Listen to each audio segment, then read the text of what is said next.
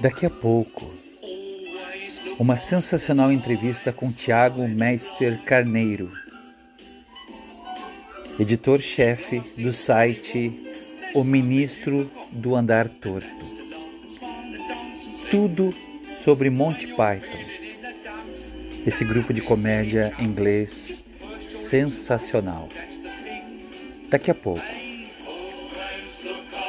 no programa do Eve. Veja sempre o lado bom da vida, tá?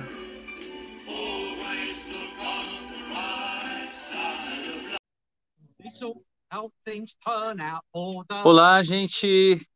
Boa noite para os nossos ouvintes. Né?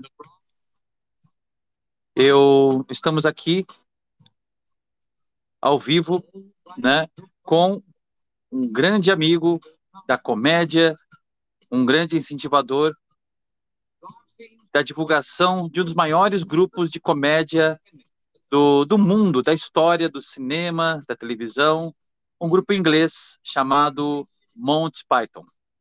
Conosco temos a honra de ter aqui o caríssimo Tiago Meister. Uh, pronunciei o nome corretamente, Tiago? É, pronunciou assim, Meister. Uhum. É, Tiago Meister Carneiro. Ele é jornalista e escritor e editor do site O Ministro do Andar Tolo. O site quase, ele disse quase, mais completo sobre Monty Python no Brasil, né? Ele é apresentador de um podcast também, o Faitoneando, e autor do livro A História Quase Definitiva de Monty Python. E também do e-book O Guia da Carreira Solo dos Membros do Monty Python, que, diga-se de passagem, é bastante densa, bastante rica. Caríssimo Tiago, seja muito bem-vindo aqui na Rádio Tupava 1299, aqui no programa do EVE. É uma honra, porque obrigado por ter aceitado esse convite, porque nós sabemos, né, um, quem lida com arte, com comunicação, da importância do grupo em inglês como influência, né? Então, eu gostaria, antes de tudo, é, por mais que a gente tenha essa influência, como mal comparando, né, como Shakespeare influencia na, da dramaturgia, eu diria que Monty Python influencia atualmente na comédia, assim, muitas, não é exagero, né, não é exagero nenhum, tá? E aí, o que eu quero te perguntar para o grande público, justamente o que era, né, o que é o Monty Python e por que o, o ministro do Andar Tolo é o nome do seu projeto. Bem-vindo. Primeiramente, Eve, muito obrigado pelo convite, eu fico extremamente grato eu gosto de que as pessoas me convidem para falar sobre Monty Python. Eu gosto muito de falar sobre Monty Python. Muito obrigado. É, bom dia, boa tarde, ou boa noite, ouvintes. Né? Eu não sei que horas que vai ao ar o programa. E sabe por quê? Eu, eu quero começar falando, sabe por que, que eu coloquei o site quase mais completo sobre Monty Python no Brasil? Pois então. É, no, no, início da internet aqui no Brasil, lembra que tinha no, naqueles blogs, sites, os primeiros lá, tinha, no finalzinho sempre tinha um ícone de um trabalhador, um trabalhador é, com as caretas na mão, e daí estava sempre escrito assim, site em construção, que dava a ideia assim para a pessoa sempre entrar no site porque ele estava sempre sendo atualizado. Uhum, essa ideia que eu quero dar, é, essa ideia que eu, que eu quis dar para o meu site, que é um site quase com, mais completo. Assim, ele nunca vai estar completo, ele vai estar sempre em atualização. E também outra ideia que eu quero dar é, é uma coisa mais é, mais humilde, que eu nunca vou ser o cara que mais entende sobre o Monty Python, sabe? Eu, entendo bastante, mas a minha humildade não, não me deixa de ver isso. Então eu sou o cara que quase entendo mais sobre o Monty Python. Olha, é, e se tratando de, de Paraná, se tratando de, de, de, Curitiba, da nossa região, um pesquisador desse grupo já é de uma já é uma grande um grande presente para nós, né? E você ter sim, você ter essa postura de, de estar em aberto ou que poderíamos chamar de work in progress, né, e receber as informações, até porque temos membros ainda na ativa, ou, existem releituras, né, Tiago, da própria comédia, é muito legal você dizer quase, ter essa postura, eu entendo dessa forma, porque você, o próprio Monty Python pode sofrer outras formas de ser entendido. Então, assim sendo, é, não há nada pronto, né? Tudo está em construção. E eu, é muito bacana claro, inclusive, é, muita gente fala que o Tivemos um pequeno problema de áudio. Vamos ver se nosso querido amigo Tiago retorna.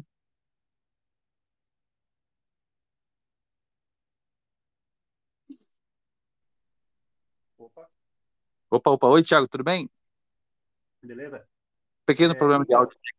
Diga lá. Ah, tá. É, sempre falaram que o Monty Python foi o criador do nonsense e não foi bem assim. Na verdade, eles, eles deram uma repaginada no nonsense que já existia, já, já vem de, de longo, longa data, né? Inclusive, você falou do humor deles. O humor deles é tão atual que venho acompanhando o, o passar dos anos, desde 1969, quando, quando o grupo foi criado até hoje, 50 e tantos anos, uhum. é, tem, tem, tem, tem, situações hoje, aqui no Brasil, que a gente pode fazer comparação com o que aconteceu na, na Inglaterra de 1970, sabe? Com o humor que eles fizeram, uma piada que eles fizeram lá atrás, a gente faz comparação com o que está acontecendo hoje no Brasil. É louco isso, porque o grupo está bem vivo. A piada, a piada do grupo Monty Python é bem viva ainda.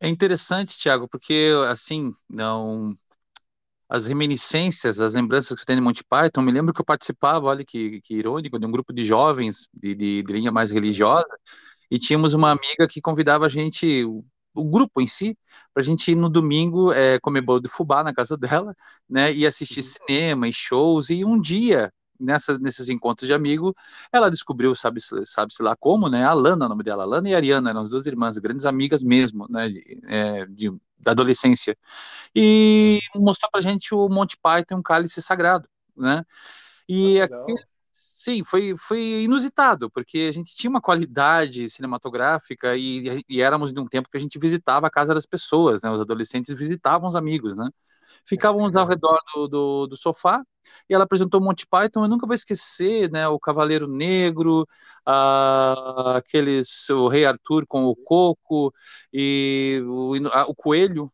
Né? Eu nunca mais vi um coelho da mesma forma em minha vida, da, na, na, na minha vida, da mesma forma depois desse filme, né? Então, assim, é, é, revolucionou, né? E depois veio a vida de Brian, o programa, a série televisiva, a gente teve algum contato depois, né? Então, assim, uhum. você falou, né, Tiago, dessa questão da, da atualidade deles, e é muito bem, é muito oportuno que é, a gente vê uma influência em grupos de comédia brasileiros é inegável, né? Agora, por exemplo, né, conversando contigo, acabei de pegar um DVD aqui do, dos melhores do mundo, aquele vídeo famoso já, né? Teu na Terra de. Não sei se concorda comigo, mas vejo uma forte influência nesse grupo, por exemplo, de Monty Python. O que, que você me diz disso? Ah, com certeza. Inclusive, esse, esse vídeo deles é, é muito a vida de Brian, né? É, é Nossa, marcante mesmo. Bem dito, sim. É. E, e uma vez, aqui. Desculpa, não te ouvi, perdão. Ah, tá. Uma vez eu fiz um, um apanhado sobre. Eu, sempre ouvi as pessoas comentando, né? Quem você acha que é o Monty Python brasileiro, o Monty Python brasileiro e tal? Uhum. É, primeiramente, assim, não existe o Monty Python brasileiro, né? O, é. o Monty Python é o Monty Python ponto final. Mas, assim, algo que chegasse mais próximo. Aí eu fiz um apanhado de todos os humoristas do Brasil e eu, eu, cheguei à conclusão assim que o Monty Python, a, as piadas dele eram muito características da cultura britânica. Sim, correto. Com bastante religiosidade, sexismo, aquela coisa da época. Então eu analisei o, o que mais chegasse próximo ao Monty Python dessa forma, assim. Eu não analisei as piadas, mas a forma como as piadas é, são feitas ou foram feitas. Aí eu excluí Mazarop, que é do circo, excluí o stand-up comedy, Gentili, o Rafinha Bastos, todos esses, porque é, o stand-up... mais é... americana, né, talvez? Isso, exato, exatamente. E daí eu fui, fui, fui Trapalhões também é uma coisa que vem do circo, mais pastelão, então não tem muito a ver e tal. Eu cheguei à conclusão que o Cacete Planeta foi é o mais próximo ao que a gente chegou ao Monty Python. Por quê? Porque o Cacete Planeta tinha essa verve de fazer piadas extremamente brasileiras. Uhum. Futebol, sexismo também, mulher. É, eu não estou falando que é, que é, certo ou errado, né? Eu estou falando o que aconteceu. Foi isso. E daí eles faziam muito piada com política. A, a verve brasileira mesmo, a mesma coisa que o Monty Python fez. A verve britânica. Então eu não analisei as piadas, porque se você analisar piada por piada, muita gente pode ser o Monty Python brasileiro, né? Eu mesmo posso escrever uma piada ali nonsense e falar, ah, eu sou o Monty Python brasileiro. Então eu fiz uma análise diferente. E cheguei no Cacete Planeta. É porque essa questão, é ter sido muito bem lembrado, Thiago, é, às vezes até distancia o público de um humor é, de maior qualidade. Ah, esse humor é muito inglês, é a fleuma britânica, o humor, daí você fica uma coisa meio, você rotula e não, não acessa, né? Uhum. É, por exemplo, o futebol filosófico. Eu não sei, uhum. eu, posso, eu posso cometer um engano aqui, mas eu já vi esse quadro duas vezes adaptado no Brasil. Se eu não me engano, é o, esse programa da Globo que tinha, teve há pouco tempo era o Tá No Ar. O, é, o Adnet fez, né? O Adnet fez. E aí uhum. eu me perco um pouco, TV Pirata ou até o próprio Cacete Planeta fizeram também futebol adaptado uhum. filosófico. Não sei se você tem essa, esse dado. A do Adnet eu, eu, eu vi, eu achei muito boa aquela versão, mas essa, essa outra eu não conheci, não. Eu tinha, mais, mais antigamente, eu preciso pesquisar melhor, se digitar hoje no, no YouTube a gente acha com certa facilidade, vou, vou dar uma olhada nisso, né? Mas teve um, uma outra referência de futebol filosófico num quadro do TV Pirata, que aliás, né, me parece né, ao meu olhar assim tinha muita coisa tinha uma, um pezinho no Monty Python essa coisa do nonsense de cantar música judaica com ácaro etc etc é. né? Só te interrompendo um pouco? Oi perdão. Eu, eu tirei, daquela meu daquela minha pesquisa eu tirei TV Pirata porque por, por um, um, um detalhezinho só o Cacete Planeta o Monty Python era um grupo de seis caras que fizeram parte do Monty Python. O TV Pirata eram, eram atores da Globo que fizeram parte do programa TV Pirata, entendeu? Não era um grupo. Ah, é verdade. É, então por isso que eu, eu por isso que eu tirei eles do, e outra coisa que corrobora com a questão do, do, do TV Pirata, ah, perdão, do, do Cacete Planeta, né, é que eles tiveram uma trajetória muito, é muito similar. É, o ter num canal e, e se distanciar com olhar crítico, olhar cômico, fizeram uma carreira cinematográfica que, no meu entendimento, até pela, pelo ritmo, é muito parecido com o Monty Python, né? Eles, essa verve que essa, esse pulo para para a película, né, para a linguagem cinematográfica, é bastante semelhante ao Monty Python, né, e bem lembrado, é esquecimento meu, peço até perdão. Eles foram os redatores do TV Pirata, então a mente por trás do, da referência, claro, muito, muito, é. só, sem dúvida, né, isso. Tiago, querido, é, assim, o que eu reparo muito no, naquela época do Monty Python, que eles não perdoavam ninguém tinha a piada mortal que enfrentava nazistas, ou os, os membros da esquerda num, na, em Jerusalém que não em vez de agirem, ficavam discutindo é, infinitamente até tomarem uma atitude. É, não dá para rotular, né, até porque uma mente livre, acredito, seja um comediante melhor, né? Mas uhum. confere essa minha leitura de que eles realmente é, eram críticos é, absolutos de de todos, né? De é, é, importante, Pode é falar. importante frisar uma coisa. Eles tinham um tipo de humor que é chamado de baixo para cima, né?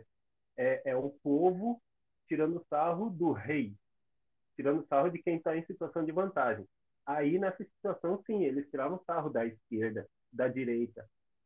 Você até citou aí o, a vida de Brian, né? Eles tiravam uhum. sarro do, do Pôncio Pilatos, que é o cara que estava em poder, tiravam sarro dos grupos de esquerda, dos grupos de direita. Sempre foi assim, eles nunca foram tipo, de, de humilhar, humilhar quem está em situação de desvantagem. Isso que é interessante no grupo também. Perfeito. Aliás, seria muito oportuno, né? E muito. Por isso que é atual. Por isso que o grupo é atual, porque tem um contexto receptivo para eles. Uhum.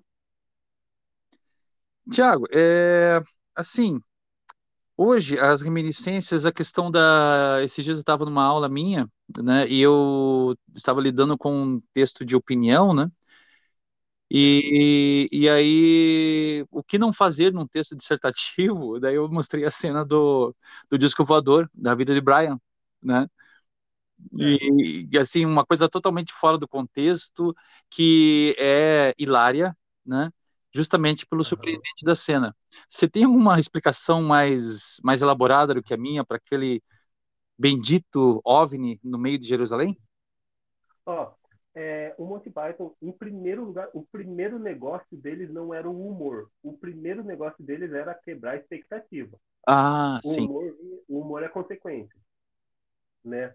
Porque quando você assiste, foi assim comigo e, e garanto com muita gente, quando você assiste Monty Python pela primeira vez, o primeiro sentimento é o, o que, que é isso que eu acabei de ver?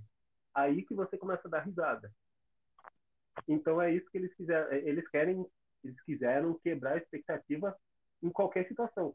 Tanto que no filme Em Busca do Cálice Sagrado, eles quebram a expectativa já nos créditos iniciais, né? E daí começa uma legenda lá falando de, de lhama e falando de não sei o quê, e os créditos iniciais com legenda em, em sueco, falando não sei o quê, até os créditos finais, a cena final, que é o rei Arthur sendo preso por um policial maravilhoso, atual, maravilhoso, né? Então, a, a, cena do disco voador lá é, é, é para isso, é para quebrar expectativas, né? Na época de Jesus Cristo, né? Tá o Brian correndo e cai em cima do, cai dentro do voador.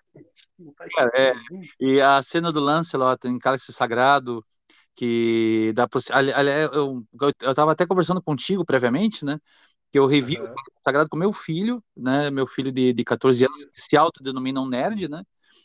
E, e, e veja-se, né, não sei, já se denominando dessa forma, e eu vi a cena do Lancelot chegando no castelo, né, e aquela quebra de expectativa absoluta, é uma questão de, de edição do Cavaleiro, só, só vendo, né, gente, aqui na, na, questão radiofônica a gente tem essa vibração de fã, mas eu recomendo realmente ao, aos ouvintes que, que tenham essa experiência com Monty Python, é uma experiência é, absolutamente saudável e desopiladora de fígado, e, e, e, outra, ela é muito inteligente, né, e aí eu voltei a rir como, como na minha adolescência, com meu filho, a gente, eu comentei contigo que a gente chegou a cair do sofá, de tanto rir, né, uhum.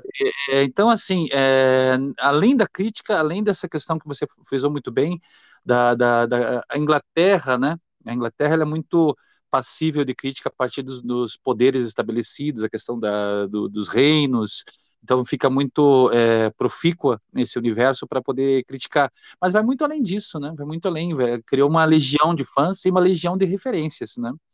Ah, que legal que teu filho. Eu acho bacana essa questão de, de essas ah, não, várias gerações assistindo ao mesmo tempo sabe? É um trabalho como o teu também, né? Que, que provavelmente está criando novos fãs, novas gerações, novos comediantes. Você citou o stand-up, né? Que deve, claro, que há de ter alguma influência, mas daí tem uma outra escola mais americana dos, da, da, dos bares, e, e então assim, essa, essa tradição, não digo tradição, mas essa referência a Monty Python, ela é muito atual. Hoje em dia, na política, puxa vida, quanto material, eu fico imaginando se o grupo se recomeçasse, né? Sim. Quanta coisa, quanto material para eles trabalharem teria, né? E... e também hoje em dia ter um problema, que hoje em dia está difícil o humor competir com o que está acontecendo, né? Ah, sim. Na realidade, ela, o surreal extrapolou, né? É. Um amigo meu, o professor Pedro Eloy, né, citando um abraço, Pedro é. Eloy, ele cita muito bem que nós estamos vivendo a época da era da pós-verdade, né? E as narrativas elas é. estão é, transpondo a verdade, o que é fazer humor nesse período, né? Bem lembrado, meu caro Thiago, bem lembrado. Queria citar também o John Cleese, né? As minhas, uhum. vou, vou esquecer de alguns membros, é, pela minha um fã que não, não, não se aprofundou. E uhum. é incrível, eu acredito que você tem uma pesquisa muito grande né, a esse respeito, a incrível cine, a cinebiografia né, do Terry Gilliam, eu é. estava dando uma olhadinha um pouco antes dessa entrevista. Ele, ele além dos Doze Macacos, além do Barão de Munchausen, é, é, o Homem de. Ah, eu acho que vou falar errado. O Homem de La Mancha, né? Nesse, Matou nossa, o Homem de La Mancha foi boa. Acho que foi outra tradução que eu peguei. O Homem que Matou é, Don Quixote. Gente, a lista é enorme. Um filme que ele fez é. com Johnny Depp também. E quanto material? Daria uma, uma live só disso, né? Sim, claro, com certeza. Dá, dá uma live só disso. Esse, o Homem que Matou é, Don Quixote, ele começou a, a ideia, né? Em, nos anos 90. Uhum.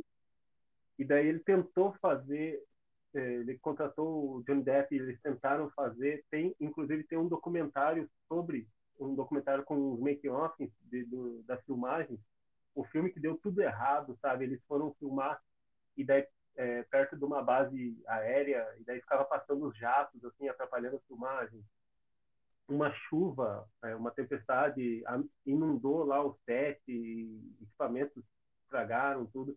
Tem um documentário chamado Perdido em La Mancha. Uhum. Bem interessante. Deve ter, deve ter no YouTube também. E esse filme ele, que ele começou a, a pré-produzir nos anos 90, ele terminou em 2019 ou 2018. Foi o que? Ma mal comparando, foi o Apocalipse Now dele, né? o Coppola teve o seu e, e, ele a sua versão, né? É. É, não, John, John Cleese, John Cleese, perdão. É, o peixe chamado Wanda era com ele, não? Eu estou falando uma bobagem. John Cleese, foi escrito pelo John Cleese. É isso, isso, isso também, também. Queridaço, é, assim, muito obrigado por essa uh, entrevista. Eu, puxa, é, pois é, é por causa, assim, do nosso tempo disponível, né? É. como diz um amigo meu, né? O que passa rápido é porque foi, foi prazeroso. E foi rápido porque é. tem muita coisa, né? Muita coisa para ser contada. É, contada a respeito do, do Monty Python. Eu não vou fazer essa pergunta, não vou é, elaborá-la, porque eu acho muito, muita crueldade você escolher um filho predileto, né? não faça isso, né? Não vou perguntar qual o melhor, até porque eu, como fã, não tenho muita ideia a respeito, né? Uh, o melhor de acordo com, a, com, a, com o teu momento, com a tua necessidade. Com... Ah, eu me lembrei esses dias, né, só para a gente encerrar com, com chave de, de ouro, né? Uh, o Andar Maçônico, um programa que da, da, da, TV, do Monty Python, que ele, como identificar o maçom? Ah, tá, o comprimento de mão do maçom. o andar, o comprimento de mãos. não, é, realmente, não há instituição, ainda mais, né? Com todo respeito aos nossos é, amigos da, da, das, das sociedades secretas ou sociedades discretas, como falam, né? Mas é. não escapam nem não escapa nem a maçonaria de Monty Python, nem escapou, né? E, e você pode ver que não tem humilhação ali, né? Não tem, perdão, desculpa. Não tem humilhação. Não tem, não, não, não, não, é. não tem. Aliás, esse, esse, é, um, é um ponto muito interessante, sabe, Tiago? É, muito simples também, né? O que é engraçado, Sim. Né? Aquilo que, aquilo que o outro passa a rir, né? É, é, exato. É muito simples, é. é humilhar, é, fazer sofrer, é, é, você depreciar alguém, isso é engraçado? Não. Não. Então, Inclusive, o, uma, uma técnica que o Monty Python usou muito é eles, eles pegavam dois elementos que não tinham nada a ver um com o outro e juntavam. Exatamente no, no aperto de mão do, dos maçons. Uhum. Um grupo que o mundo inteiro conhece e, e, e pegaram uma, um estilo de, de, que é todo mundo tem um aperto de mão com seu amigo, né? Um aperto de mão sim, sim, é. Assim, é íntima assim tal. Os grupos e fechados, as gírias, etc. E juntaram como se fosse, nossa, eu preciso entrar na maçonaria porque tem aquele aperto de mão ultra secreto. Ai, gente, que delícia. Tiago, muito obrigado, cara. É, eu não tenho dúvida que existe material para um, mais de hora. Eu quero. Aliás, falando nisso, é, quer deixar algum telefone de contato assim para nossos ouvintes, assim, para conhecer melhor a história do Monty Python, para ter acesso a esse, até para o pessoal que quer lidar com comédia ou conhecer comédia, né? Porque eu costumo dizer para as pessoas que é muito fácil você fazer chorar, mas é difícil para caramba você fazer rir, né? E quer algum, alguma um e-mail, alguma coisa para os nossos caríssimos? Vou deixar minhas redes sociais. O site é www.andartolo.com, que é o site quase mais completo do Monty do Brasil. Aí Sim. eu tô no Twitter também, que é arroba andartolo, e no Instagram, arroba andartolo também. Olha, Quem eu quiser também espero adquirir meu livro, né? ó, o a livro, né? história quase definitiva de Monty Python, só falar comigo lá. Perfeito, Guri. Obrigadíssimo. Espero que possamos ter contribuído um pouquinho para tornar essas terras um pouco mais leves, né? E que o Monty Python legal. faça isso com grande qualidade que sempre fizeram. Muito Eu grato. agradeço o convite. né? E volte, volte sempre que sentir vontade. Aliás, né, não precisa nem convidar. Sentiu necessidade de tocar, conversar com o assunto, seja muitíssimo bem-vindo. Abraço, Guri. Se cuida. Com vocês, a música que Monty Python eternizou. Para encerrar o programa.